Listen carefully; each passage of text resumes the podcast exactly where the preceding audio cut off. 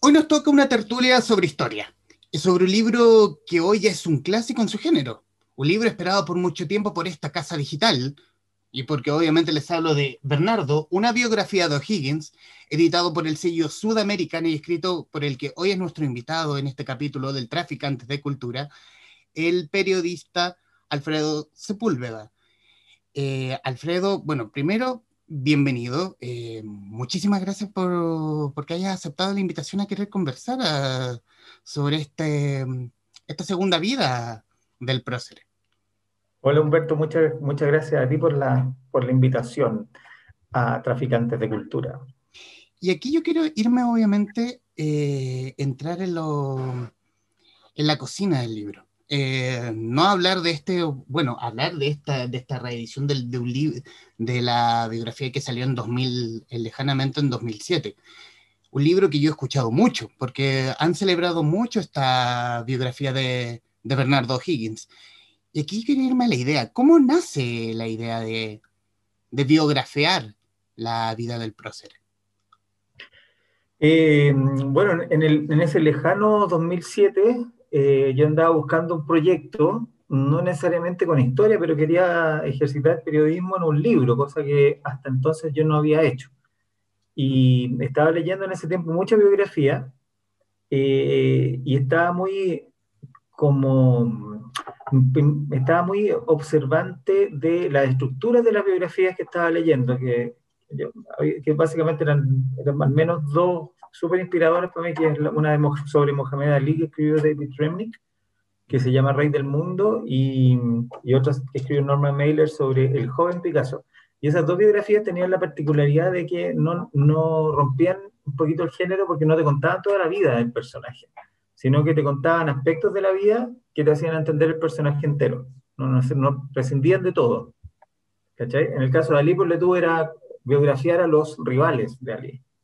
Entonces tú entendías eh, la posición sociopolítica de Mohamed Ali en la sociedad de Estados Unidos de ese tiempo. En fin, nada como con esas cosas en la cabeza y básicamente andaba buscando un, alguien a quien biografiar como por ganas de hacer una biografía. Esa en realidad la, la razón es súper pueril. Y, y, yo creo que Bernardo Higgins en ese tiempo, y en buena medida ahora también, era al menos el conocido más desconocido posible que yo pudiera pensar. Es decir, el tipo estaba en todo, en todo. Estaba en, eh, nombre de escuela militar, nombre de calle, nombre de región, nombre de país, de equipo de fútbol. Hasta había unos monitos que le pusimos en la portada de la edición anterior, esos son unos monitos de álbum, Mundicrom, que aparecía como que es la imagen que uno tiene de Bernardo Higgins por unos álbumes que habían en la época, cuando yo era chico, ¿cachai? Álbumes de láminas que uno compraba y usaba en el colegio. Y, mm, y nada, pues me lancé, simplemente me lancé a esa aventura sin haber escrito una gota de historia nunca, con, lo, con, la, con el bagaje de las biografías que yo había leído y usando los documentos como si fueran gente viva para que poder entrevistar. Y básicamente esa fue la génesis, no fue más, no tuvo más pensamiento que eso, yo te diría que fue casi un motivo técnico. Ahora, igual el libro fue importante porque no, abrió una ruta que, que, estaba abandonada, que era la ruta de los libros de historia de divulgación en 2007. O sea, este libro es previo a todo el fenómeno de, digamos, de historia de Chile escrita por gente que no es historiadora. Y en ese sentido, yo, bueno, yo recogí igual un legado que es un legado súper antiguo, que es el de, curiosamente, Jaime Izaguirre, que es uno de los historiadores, si tú pudieras situarlo por, qué sé yo, por preferencia política, uno de los, historiadores más conservadores de Chile, el año 46 sacó una biografía novelada de Bernardo Higgins, que se llama O'Higgins, y que fue todo un suceso, fue todo un éxito, ¿cachai? El año 46, desde ahí en adelante, o sea, hasta el libro mío no había habido una biografía de este tipo, así con, como de divulgación, con vocación, del, con vocación de librería, digamos. Eh, así que fue, yo te diría que fue esa la, ese, fue como el recorrido que, que, hicimos para, que, para empezar a reportear a, a Bernardo, a Bernardo Higgins. Decir también para quienes nos verán nos escucharán a través de las señales de Radio Touch TV.cl y a través de Mundo Películas, eh, de Libro Show y Traficantes de Cultura en Facebook, que nuestro invitado también tiene a su haber una gran biblioteca referida obviamente a la historia. Nombrar, por ejemplo, Independencia, siete crónicas históricas, eh, editado en 2010 por el sello Vergara. Eh, breve historia de Chile, de la última glaciación a la última revolución en de 2018. Eh, la Unidad Popular, los mil días de Salvador Allende y la vía chilena al socialismo de 2020, conversación que nos juntó el año pasado a través de un live en Instagram, y la serie de libros de historia de fútbol para niños, el por ejemplo, el papá porque eres de Colo Colo, papá porque eres de la Católica y papá porque eres de la U. También un pequeño ápice de historia para, a, nuestro, a nuestro invitado. Y, y obviamente quiero, y, ¿y cómo se gesta, cómo se arma el proceso de investigación o de recopilación de datos respecto de una biografía como de la vida de Bernardo Higgins? ¿Cómo fue el proceso? No, yo me lancé así en forma súper intuitiva, no, no, tenía idea de nada, yo no, no, no soy historiador de origen, eh, algo cachaba de fuente primaria y fuente secundaria, pero no, no te puedo decir que, que, que, fuera historiador y que supiera las técnicas de investigación y todo eso. Hice una cosa muy simple, tomé las tres biografías canónicas que existían antes de esta, que son las de mm, eh, la de Isaguirre que te mencioné, la de Luis Valencia Varia y las de y la de Ibáñez, que se llama O'Higgins el Libertador, y la de Luis Valencia Vargas se llama O'Higgins el Buen Genio de América. Y eso eran, fueron como las grandes biografías del siglo XX sobre O'Higgins y simplemente me puse a leerlas y de ahí empecé a anotar las dudas y las cosas que me parecían contradictorias. Después supe que, bueno, gran parte de Eizaguirre está escrito sobre la base de la historia general de Chile de Barros Arana y sobre el ostracismo de O'Higgins de Vicuña Maquena, así que también fui a una buena cantidad de capítulos de Barros Arana y al ostracismo de O'Higgins, y ahí tuve como una base de lo que pasó. Y luego lo contradictorio, lo que me parecía raro, lo, lo, que me parecía extraño, lo que me parecía que como por olfato periodístico pudiera estar medio trucho, traté de investigarlo con fuente primaria, es decir, ir a los documentos al Archivo Nacional, Memoria Chilena me ayudó mucho, eh, papers académicos, eh, tesis de grado, bastante literatura en Argentina, de historia argentina, algo de, algo de documentación en Perú, me ayudaron mucho una gente en Irlanda para todo lo que fue Ambrosio, una un clan O'Higgins, existe el clan O'Higgins, de la gente que lleva el apellido O'Higgins, que, que están como, que cachan la historia más bien de Ambrosio, y ahí me ayudaron bastante también, me indicaron, eh, de hecho me ayudaron harto porque me mandaron papers por tú publicados el año 71, a los cuales yo no tenía acceso, y me lo mandaron ellos. Así que la historia como de Ambrosio se las debo, se las debo a ellos. Así que eso fue como súper intuitivo y la idea fue como ir eh, cuando había como información contradictoria, si pudiéramos llamarlo así, tratar de ir a otra fuente para chequear si era o no era y si no tenía la, si no tenía la respuesta en el libro o digo que no tengo la respuesta o no lo puse. ¿Hay, hay, mucho mito detrás de la figura de Bernardo? Es una figura mítica, o sea, no es que haya mucho mito detrás de él, sino que eh, el sistema educativo y los historiadores del siglo XIX, a excepción de los hermanos Amunategui, lo inventaron como una figura mítica, le, asignaron un super rol de padre de la patria.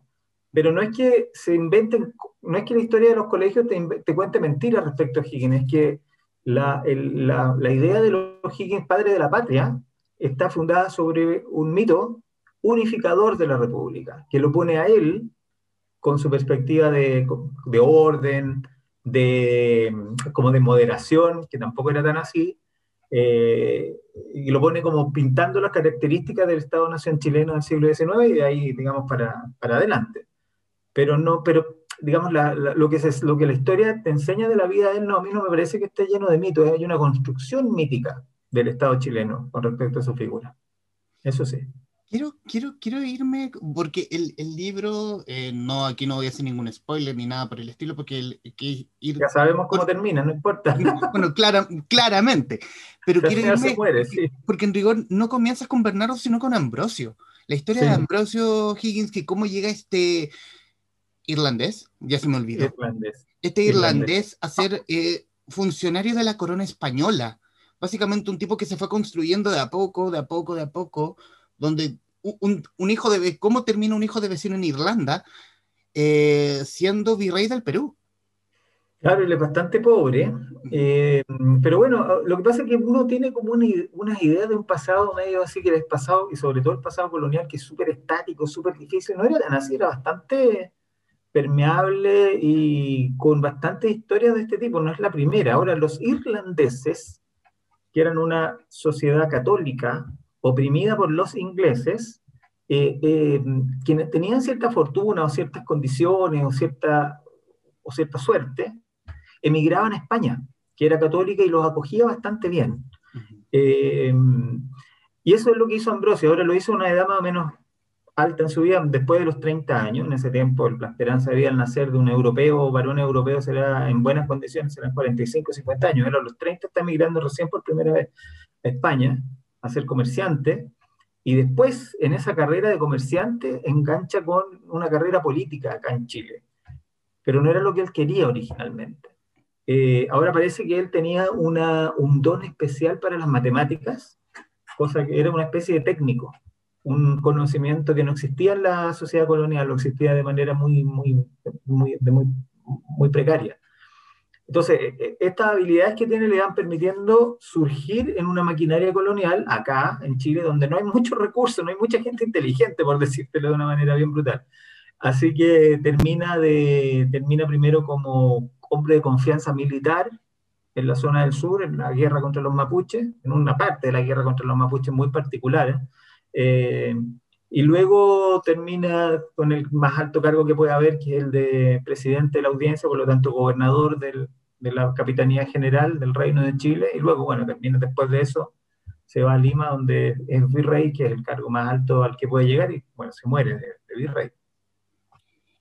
Aquí, yo quiero obviamente apelar a la, porque a, nosotros, por lo menos a mi generación y yo creo que a la generación, a muchas generaciones, se nos enseña mucho y quizás no tanto de Bernardo y mucho menos de don Ambrosio, del padre del padre de la patria, en el fondo. Y uno, y, yo lo aprendí creo que el año pasado o el antepasado, no recuerdo, con una biografía novelada que salió de, de O'Higgins, que escribió Enrique Inda, eh, respecto de la varonía, del título de nobleza que tenía. La baronía, sí. Sí, la, la, baronía del barón de Balinari. Y resulta que la historia tú lo cuentas que el barón de Balinari era como un antepasado eh, muy anterior a, Ambrosio y que no había forma de validarlo. Súper trucho. Es súper trucho el, título nobiliario de Ambrosio. Se obtenía, era muy fácil obtenerlo, sobre todo para los irlandeses, eh, pagando en Irlanda, había como una red de corrupción para obtener estas cosas, él lo obtiene, o sea, de hecho en el libro yo, una de las cosas que descubrí gracias a Internet ya en 2007 era que el tipo que le otorga la certificación de varón de Balinari en Dublín es un antiguo conocido, al menos amigote. Eh, así que eh, ese, título, bueno, importa re poco también, porque un título varón, una varonía significaba que era alguien que tenía una cantidad relativamente importante de tierra. Eso, eso era todo, no era que, que fuera un, un prohombre, ni mucho menos. Pero él obtiene esta varonía para justificarse ante la sociedad limeña cuando lo, eh, cuando lo nombran virrey, eh, porque él había vivido en Lima y al parecer lo que, el, rumor que, que, que le corrían era que había sido buhonero, es decir, comerciante ambulante, como un feriante, eh, como que vendía cosas en la calle. Y, y, eso era muy terrible. Y yo sospecho ahora, fíjate, no lo pongo en el libro, pero, pero ahora me, lo he leído tantas veces que como él eh, eh, comerciaba en un lugar que se llamaba la calle de los judíos, actualmente el Girón Guayaga, me parece, en Lima. Y eso tiene que haber sido porque Ah, bueno, a pesar de que en el imperio español no podía haber judíos, oficialmente tienen que haberle corrido que era judío, por, por joderlo, digamos. Así que él enfrenta con eh, Ambrosio Higgins, eh, enfrenta mucha animadversión en Lima, y por eso manda a, que, a sacarse este título de nobleza para igualar un poco las cosas. O sea, claro, para, para, para, subir un poco de nivel ante la sociedad colonial de la época, aunque el título sea una miseria.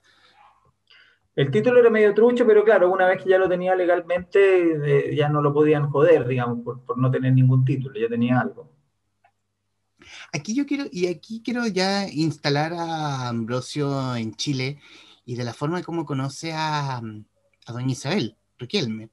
Eh, en esta cosa medio extraña, donde la, esta, esta chiquilla muy joven y, este caballero muy entrado en edad, y donde aparentemente el padre de Isabel no, como que ve con buenos ojos esta relación hasta cuando nace el niño.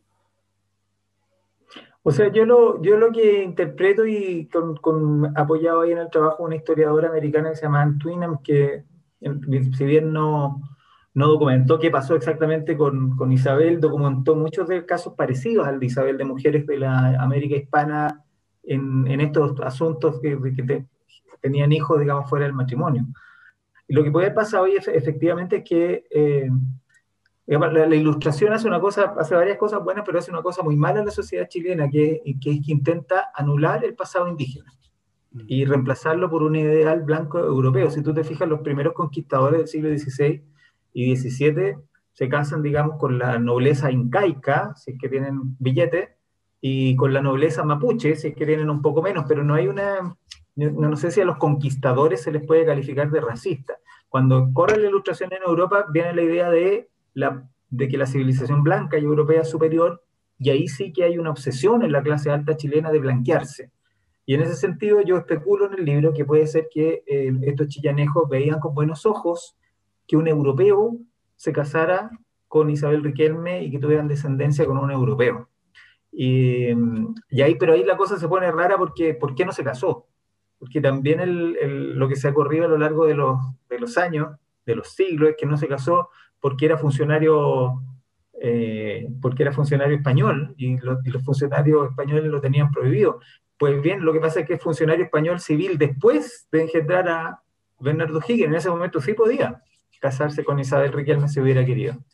Entonces quedan las especulaciones, nomás de repente no se casó porque quería tener una carrera no se casó porque tenía, qué sé yo, aversión al matrimonio, no se casó porque nunca no quería amarrarse a Chile, no sé. Hay varias zonas media oscuras ahí que lamentablemente no podemos penetrar más porque nos falta la máquina del tiempo. Podemos llegar hasta cierto punto. Pero es interesante desmitificar la cuestión de que, ¿cachai? No, se, pudo casar porque el rey no lo dejó, ¿no? Para mí eso no es cierto, ¿no? No, porque habrían sido muchos funcionarios que que la misma situación de O'Higgins eh, habrán hecho lo mismo. Claro, pero él ni siquiera era funcionario en el momento de engendrar al hijo. Era, era como un enviado militar, no tenía un cargo, ¿cachai? No era gobernador de Concepción, todavía no era, era un, era como el factotum militar del lugar, no era un, alto funcionario. Pero sin, embargo, pero sin embargo, él se hace cargo bien de lejos de este comillas, guacho, nacido de la relación con Isabel Riquelme. Claro, pero eso es lo que se espera de un hombre de su condición eh, social y, lo que no se espera socialmente es que tenga afecto, que viva con él, etcétera, etcétera. O sea, siempre que cuando se trabaja con historia, esto lo hemos hablado otras veces, cuando se trabaja con historia hay que considerar la historia con los valores de la época, no puedes tú tirarle los valores actuales encima a Ambrosio Higgins y juzgarlo como, uy, el, el que nunca se preocupó del hijo, ¿cachai? Entonces, simplemente a mí me parece que, el hombre hizo lo que tenía que hacer nomás y, como se dice, con su deber nomás cumple. Pero tampoco era la gran cosa, estaba bien, con su deber nomás cumplía. Y además, ¿sabéis que acogió a Bernardo? Eh, hay que entender también la manera en que vivía esta gente. Eh, eh, en torno a Ambrosio Higgins giraba un montón de gente que eran medio mantenidas, una red de favores, plata, contactos, primero sus hermanos y luego sus sobrinos. O sea, tiene una familia propia. Eh, Ambrosio, que está en España, está en Irlanda, está en Buenos Aires, está en Asunción, está en Santiago y está en Lima. muchas partes, muchos sobrinos repartidos, en una familia más o menos larga. Y él mantenía o favorecía o tenía relación más o menos cercana con todos ellos. Y él incorpora al joven Riquelme a este grupo no, claro, no como mi hijo querido, pero es parte del, clan O'Higgins, en términos de cómo funciona, de la plata, de la educación. O sea, Ambrosio es, eh, digamos, la figura de respeto para él, como era para los sobrinos, como era para los hermanos. Y de hecho, compite en su juventud con los sobrinos por plata. Ahí, eh, siempre cuando hacen como estas telefilms en televisión respecto de la vida de O'Higgins, eh, hacen o imaginan de alguna forma el encuentro entre Bernardo Pequeño y Ambrosio. Lo que yo tengo entendido que históricamente aún no está comprobado que eso haya ocurrido. Eso es una, curiosamente lo que yo te decía, que, que la biografía de Isaguirre como viene, es bien importante porque además se adelanta a, a las épocas, porque es una novela histórica. Todo el mundo lo llama biografía. Yo, me da un poco de rabia porque a mi libro lo llaman novela histórica y yo no tengo nada de novela, yo no invento nada. Pero Jaime Isaguirre, si tú lees esa biografía, es, y muchas de las escenas son invenciones que no tienen, eh, que son invenciones de Jaime Isaguirre porque él se tomó la licencia de hacer una novela histórica. Esa escena de ese encuentro es una invención literaria de Jaime Isaguirre. O sea, eventualmente eso pudo haber ocurrido, pero no está comprobado. No, no hay nada como comprobarlo. Ahora, yo encuentro que sería muy difícil que no se hubieran visto nunca, pero no tenemos documentos que prueben que estuvieron juntos. Lo que sabemos es que no estuvieron juntos en el sentido de que, que, Bernardo hubiera vivido con, junto a Ambrosio largos años, de eso hubiera quedado algún registro, no lo tenemos. Eh, eh, pero esa escena que inventa Isaguirre, que viene, que se encuentran en Talca, que el hijo se acerca, que la, que la reprodujo mi, mi, querido y recordado amigo Ricardo Larraín, que paz descanse, la reprodujo en su película, es una escena inventada por, eh, por Jaime Isaguirre, es literaria.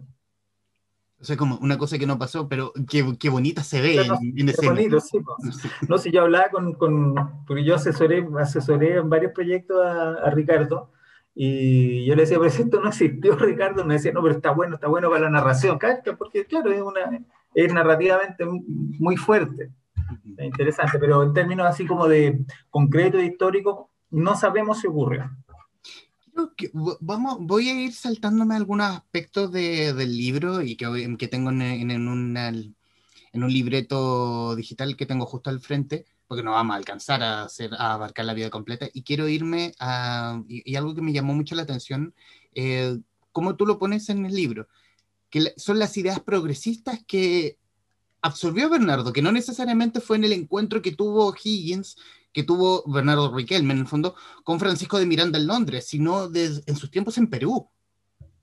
Probablemente sí.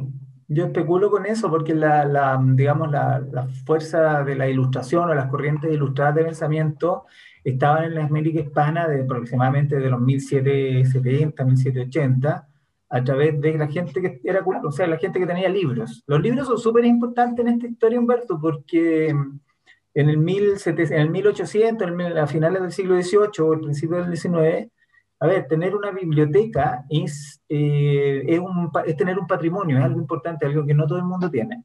Es como tener, hoy día, no sé, piénsate en, un, en la gente que colecciona pintura, lo ve como una inversión. Eh, los libros son armas de desarrollo intelectual y, son, quien tiene libros tiene bibliotecas. Eh, bibliotecas grandes, con bibliotecarios, o sea, hay que tener plata para tener libros en esa época. La gracia de Miranda era que tenía libros. Y bueno, y en Lima lo que pasa es que los curas tienen acceso a esos libros, muchos de ellos prohibidos, y en los colegios, sobre todo en los colegios jesuitas, se, se participa de, empiezan a aparecer estos ideales ilustrados, no en el sentido de derrocar a la corona, ni mucho menos, sí, sino de empezar a hablar de una localía, eh, de una, en el caso peruano, de una peruanidad opuesta al centralismo de la metrópoli eh, madrileña, digamos. Eh, sin que ello constituya todavía sedición. Pero Bernardo Higgins, digamos, vive en este ambiente en el que se hablan de, este, de estas cosas de adolescente en Lima, y yo sospecho, yo sé lo que pongo en, Bernardo, que eso cuando él está en Londres, digamos, Miranda lo, se lo hace recordar sea, el, encuentro con los, con los futuros libertadores americanos en Londres fue como la chispa. Pero nunca ocurrió. O sea, Miranda efectivamente juntó un gran grupo de futuros libertadores de América, pero no todos al mismo tiempo. Cuando está, o sea, no, O'Higgins y, San Martín no coinciden, O'Higgins y Andrés Bello no coinciden. O'Higgins, eh, em, O'Higgins aparece en el 1800 y todavía en 1810 ese grupo de, de, Miranda está activo en Londres, pero ya O'Higgins está en Chile hace muchos años, así que no, no, se, no se conectan, digamos, directamente. Sí, por cartas, probablemente epistolar y formen un grupo, una red, un clan, que es difícil establecer la, la historia de esa logia porque es secreta. Pero no, no, no existe este grupo como los super amigos, eh, no están todos al mismo tiempo en la casa de Miranda en Londres. Pero sí, pero sí logra amistad con San Martín estando, bueno, eh, Bernardo en Chile y José de San Martín en Argentina. Bueno, es que se, no, pues se conocen en el exilio. Cuando Bernardo, la primera vez que se ven es cuando después del desastre de Rancagua, O'Higgins huye con su familia a Mendoza y ahí lo sale a recibir quien entonces era el gobernador de Mendoza, que es eh, José de San Martín. Esa es la primera vez que se ven. No se habían visto antes. Aquí quiero hablar de los amigos y sobre todo hablar de los enemigos de Bernardo. ¿Cómo, ¿Cómo ven la figura del, del guacho Riquelme rondando en, el Santiago colonial? Sobre todo, ¿cómo, cómo entra en los primeros años de, en los primeros, en los primeros años de la naciente república el conato con los Carreras? Mira, lo de Guacho eh, puede, haber, puede haber rondado, pero yo creo que se ha exagerado. De ahí, ¿sabes lo que tenemos? Hay una carta de Javiera Carrera, que ha sobrevivido hasta nuestros días, en que lo trata, lo trata de Guacho aun cuando es director supremo, lo le llama el guacho Riquelme. Pero es porque me, da la impresión incluso que esa carta es después de que han fusilado a los hermanos a Luis y Juan José Mendoza, así que es una, una carta escrita desde la rabia más absoluta. Eh, lo que podemos decir con, con, apego a la evidencia es que O'Higgins es más bien un extranjero cuando vuelve, Bernardo O'Higgins, cuando vuelve a Santiago, porque hay un intercambio con su primo Tomás O'Higgins, que vive acá en Santiago, en que Tomás le dice, bueno, es bueno que vayas pensando en, en, una chica como de una dote más o menos mediana, o sea, no, no, las, grandes, no las herederas de las grandes fortunas del Valle Central, sino en alguien de una dote mediana o de ninguna, para que vayas eh, haciendo familia. Y eso eran las mujeres que en la sociedad colonial los extranjeros podían casarse. No, no las mujeres de lo que llamaríamos hoy día la élite, no, las, no las carreras, no las raíces, no las... Eh, y ahí O'Higgins le dice que no, que está más preocupado del, del, campo, que le gusta la vida al aire libre, una cosa así. O sea, como que O'Higgins como... Pero tampoco él entiende cuando llega a Chile su posición como, como extranjero. Eh, y, después, bueno, se va a... Pasan pocos meses en Chile, en Santiago, mientras tramita la herencia. Eh, que está en Lima, y luego se le larga a Concepción y vive como un hacendado en Concepción, y ahí ya como que, claro, ahí la cosa de extranjero desaparece, porque es una sociedad mucho más porosa, la sociedad penquista. Eh, mucho más, como está fronteriza y convive con el mundo mapuche todo el tiempo, la, como la, la, idea como de aristocracia de la zona central es mucho, mucho, menos, mucho menos profunda en, en, la, en la, zona de la, del actual Biobío. Así que ahí eso ya, ya se, se acaba. Y en torno a la lucha con Carrera, bueno, ¿por dónde empezamos? Fue un odio sostenido y radical a lo largo de muchas décadas, digamos. Y, odio, personal. Y, y, aquí, ya, ya, que, ya que hablas con, el, con, el, em, con la ida de Bernardo a Concepción, y aquí hablar de la cercanía con el, con el pueblo mapuche. Él era muy cercano. Eh, tengo entendido que manejaba el Mapudungún. Sí, él, es trilingüe, mapudungún, español e inglés. Eh, cualquier joven de su condición de esos años eh, en la zona de Chillán, Los Ángeles Concepción, tiene acercamiento con el mundo mapuche normal, digamos, no una cosa como extraña para alguien de su condición. ¿Por qué? Porque los hijos, sobre todo los hijos de los caciques que pueden acceder a educación, Acuérdate que la, la, sociedad colonial, la relación de la corona con los mapuches es una relación de dádivas a cambio de comercio, negocio, apoyo entre unos planes contra otros. Eh, entonces, algunos hijos de caciques son beneficiados con educación que dan los franciscanos, y eso, eso es el primer acercamiento que tiene Bernardo, que va a un colegio así, donde hay gente del mundo hispano y gente del mundo mapuche. Por lo tanto, no es extraño, en, sobre todo en Chillán, Los Ángeles, eh, Concepción. Y luego, para las campañas, primeras campañas de la independencia, él tiene algunos socios, un cacique socio, Venancio, Venancio Coño de Pan, que, que, no es un inquilino, sino que más bien funcionaría más bien como un socio eh, que le ayuda en sus campañas guerreras con hombres y pelea al lado de él.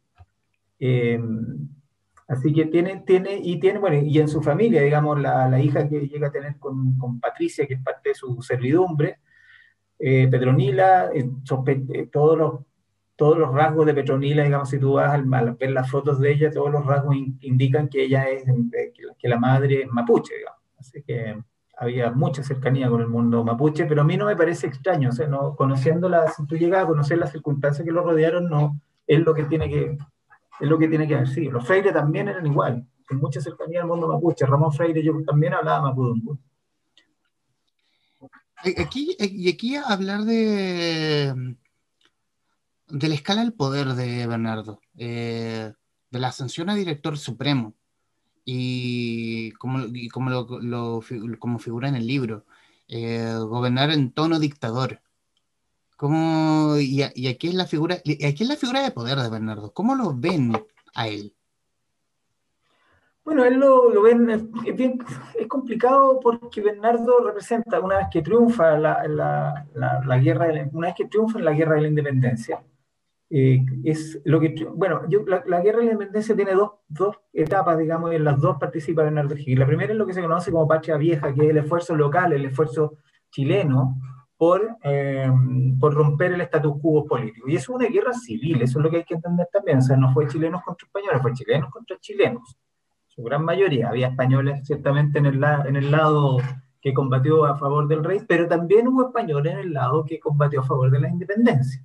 Así que es una guerra civil, completamente civil. Esa guerra es perdida por los independentistas y se van al exilio y, están totalmente derrotados. Hasta que Bernardo Higgins y otros abrazan el proyecto rioplatense, que es el proyecto de San Martín, que para asegurar la independencia del Río de la Plata tiene que destruir al virrey en Lima. ¿Y cómo hace eso? Asegurando la independencia de Chile, armando una escuadra, yendo a Lima, derrotando al virrey. Ese es el proyecto que triunfa y ese es el proyecto que abraza Bernardo Higgins.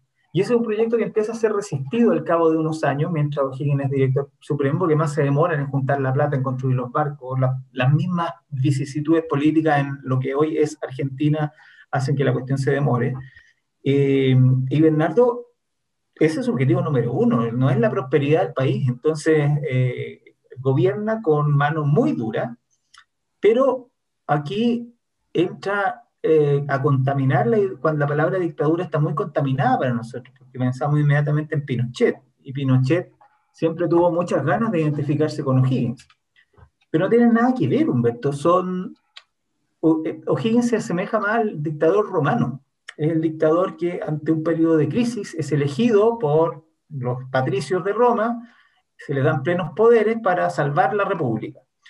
Y eso es lo que ocurre con O'Higgins. O'Higgins es ungido por el, por el Cabildo de Santiago, le dan el poder total, se toma el poder total, lo ejecuta de manera que hoy consideraríamos dictatorial, pero, eh, pero no organizó escuadrones de la muerte, ni, ni una policía secreta, ni, ah, ni, ni, mucho menos. Además que su proyecto más bien fue, tampoco fue un proyecto como que él pretendiera seguir para siempre, fue muy constitucional siempre todos ellos lo fueron, tenían como ideas constitucionales todo el tiempo.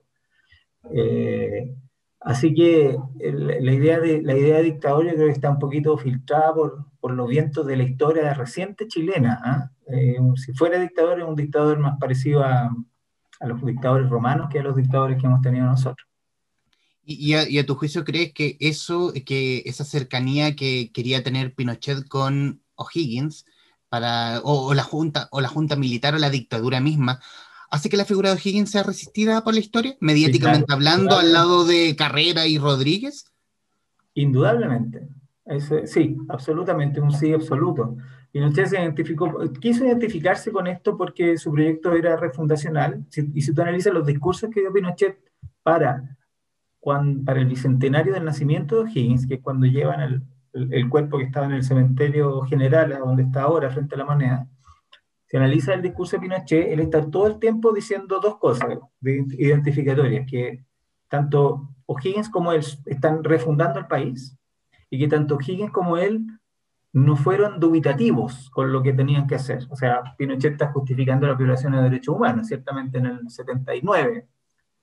Eh, pero es por eso, digamos, o sea, eh, de eso Higgins no tiene culpa alguna, porque Higgins estaba muerto hacía, hacía 150 años, entonces eh, asignarle a O'Higgins la responsabilidad de lo que viene después me parece que es un ejercicio un poquito difícil de entender.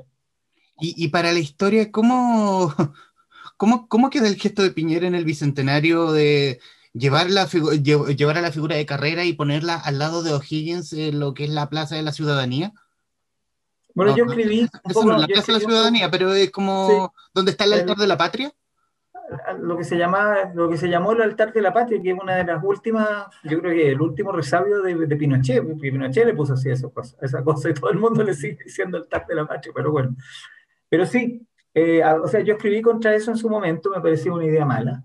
Eh, me parecía que él simplemente estaba tratando de hacer lo mismo que, que Elwin con la reconciliación, ¿no? Era el mismo concepto de reconciliación que se aplicó a principios de los 90.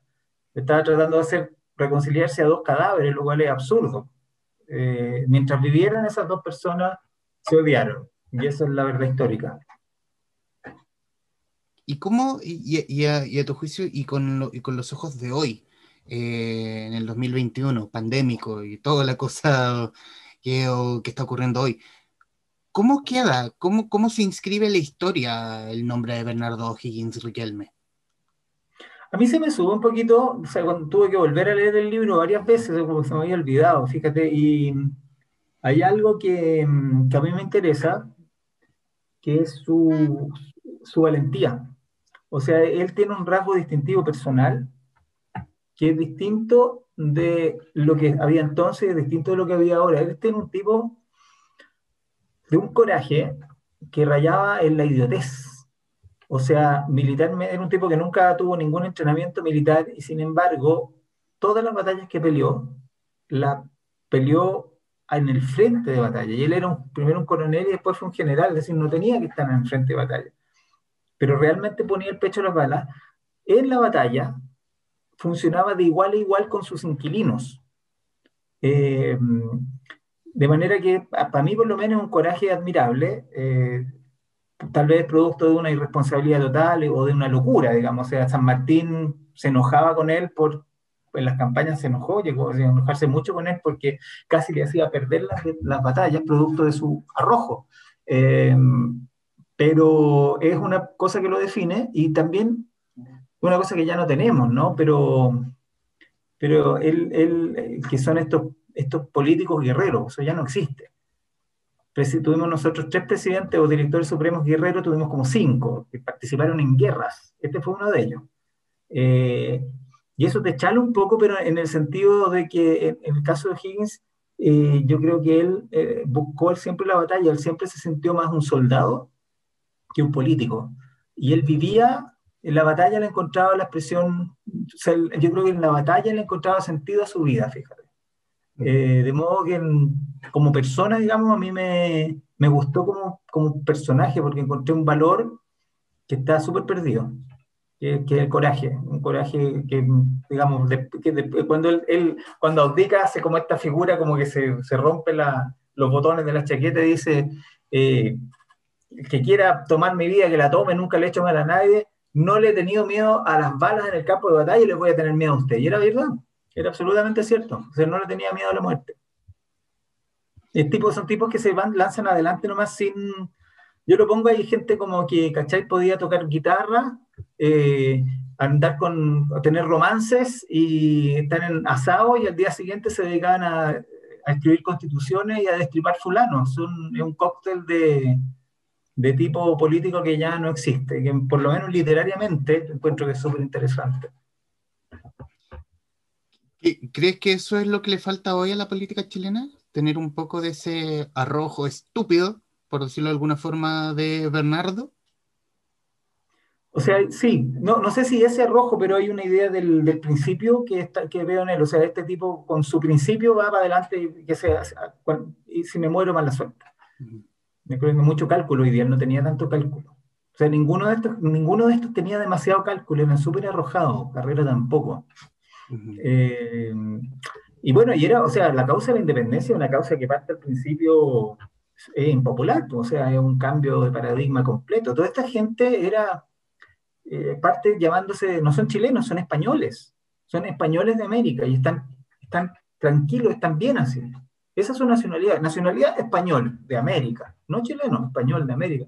Y tienen que ir cambiando su paradigma rápidamente, eh, cosa de años, empezar a llamarse chilenos, peruanos, eh, argentinos. Yo creo que él nunca lo logra del todo, pero, pero pasa, digamos, además son tiempos tremendamente convulsos que producen a este tipo de gente. Alfredo, y bueno, obviamente ya ahora en los minutos nos quedó mucho material afuera, obviamente, y... Siempre nos pasa. siempre nos pasa. Eh, bueno, obviamente primero agradecerte estos minutos eh, para querer conversar acerca de, de, esta vuelta a la vida de Bernardo eh, en, esta, en este nuevo formato, bonito. decir también un libro no le, le, tengas miedo al grosor del libro, pero es un porque es un libro liviano, es un libro liviano, muy entretenido, muy dinámico, no es historia extremadamente dura, pero lo hace dinámico para los tiempos de hoy. Y aquí uh, reafirma, reafirma eso que yo alguna vez le, escuché también a otra persona también que escribió sobre O'Higgins, que hay un arrojo especial eh, respecto de la figura de, del prócer. Eh, tenerlo como un, como un, como, un, como un hombre que fue construido en su tiempo y que obviamente es parte de la historia. Y para los amantes de la historia, este libro está perfecto.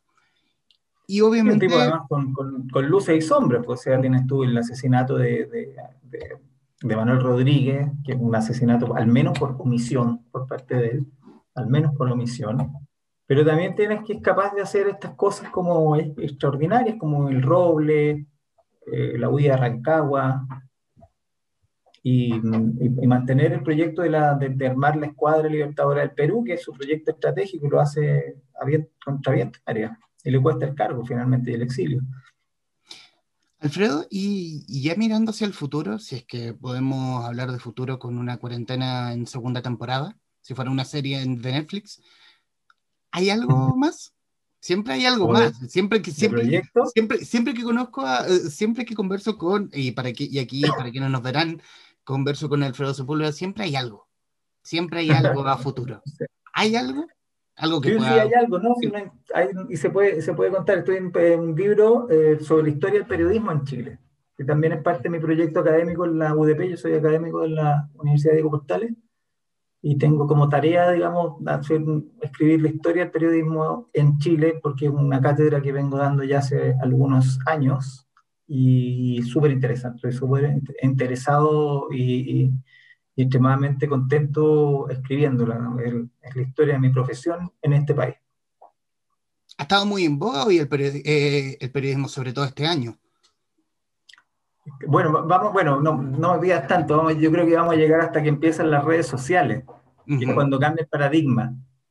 O ah. sea, eh, los medios como instituciones, digamos, hasta ahí, yo creo 2010, 2011, cuando, cuando, cuando debutan las redes sociales con, con el 27F, con el terremoto, y desplazan de alguna manera lo la labor profesional que hacen los periodistas. Pero estoy en eso, estoy, bueno, y justamente estoy en, pasé por la época, o sea, el periodismo chileno parte con la época de, la independencia, la Aurora de Chile, Camilo Enrique, eh, Hebel, la primera imprenta, que son historias fascinantes, cómo las trajeron, lo que significaba, el uso de la tecnología. Eh, es, bien, es, bien, interesante porque por lo menos lo engancho acá con Bernardo, digamos que el, el uso, la, la, imprenta, que era la tecnología más, más potente que tú podías conseguir en ese tiempo, se pone al servicio de la causa de independencia. Eh, y uno, uno piensa, ¿qué tenían los que no tenían la independencia? Bueno, tenían manuscritos. Entonces, una cuestión súper baladí que la idea parece mejor estéticamente con la letra impresa que, y, y, esa era la idea de la independencia. Y la idea a favor del rey, al menos en Chile, se veían rascas, porque eran manuscritos. Entonces, hay un salto tecnológico, o sea, la tecnología, quien tiene la tecnología, tiene el poder político.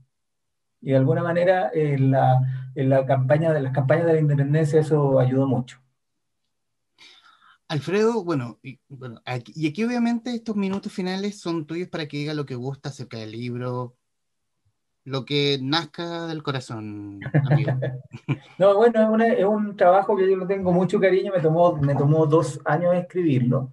Eh, y yo siempre lo he visto como una contribución al, debate público actual, digamos, o sea, eh, yo encuentro que el libro de alguna manera contribuyó a la, al gran digamos, esfuerzo difusor que hubo de parte mía y de otros escritores y escritoras por, eh, por difundir la historia de Chile.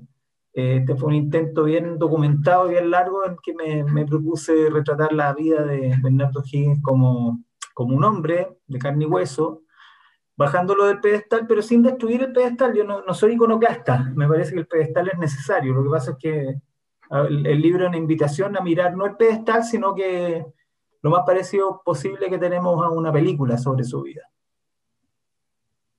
Y yo creo, y yo creo que nos quedamos con eso.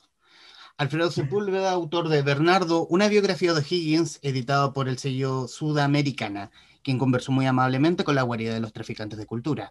Alfredo, muchísimas gracias.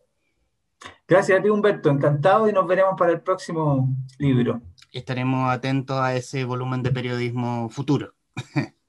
ok. Chao, que estés bien. Igualmente, y quienes nos están viendo, gracias y nos veremos en cualquier momento. Chau.